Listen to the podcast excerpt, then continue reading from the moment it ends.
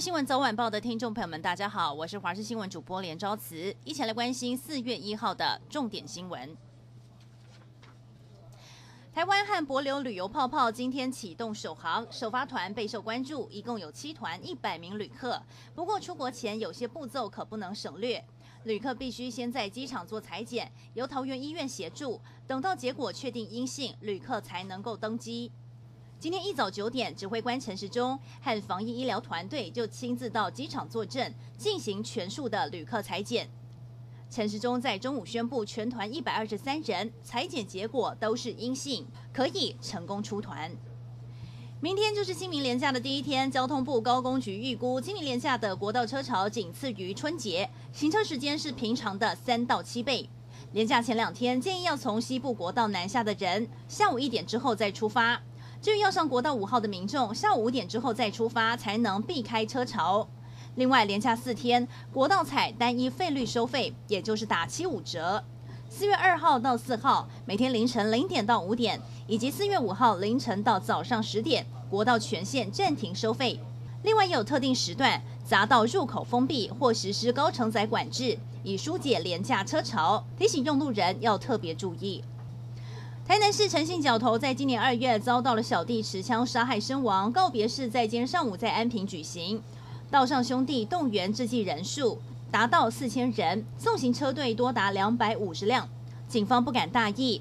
而台南市警局长方养宁也亲自坐镇，部署重兵。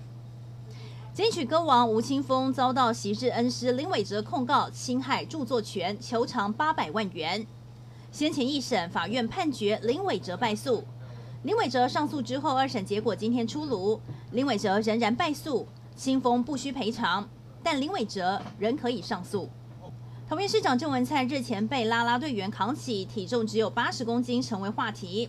而身兼民进党主席的总统蔡英文，昨天在中常会之后，亲自见证了郑文灿量体重，真的只有七十八点二公斤。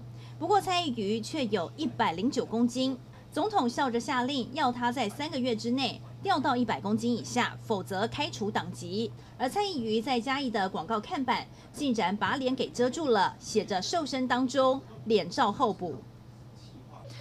中国全国人大常委会在三十号正式通过修改香港基本法，未来无论是特首、特首选举委员会和立法会候选人，都要通过资格审查。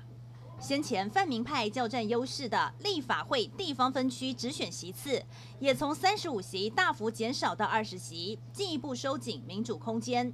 美国国务卿布林肯也在隔天三十一号公布了香港政策法年度报告，他向国会认证香港不再拥有高度自治，不符合美国法律下的特殊待遇。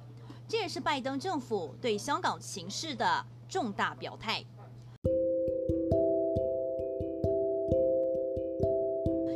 就是这一节新闻内容，非常感谢您的收听，我们再会。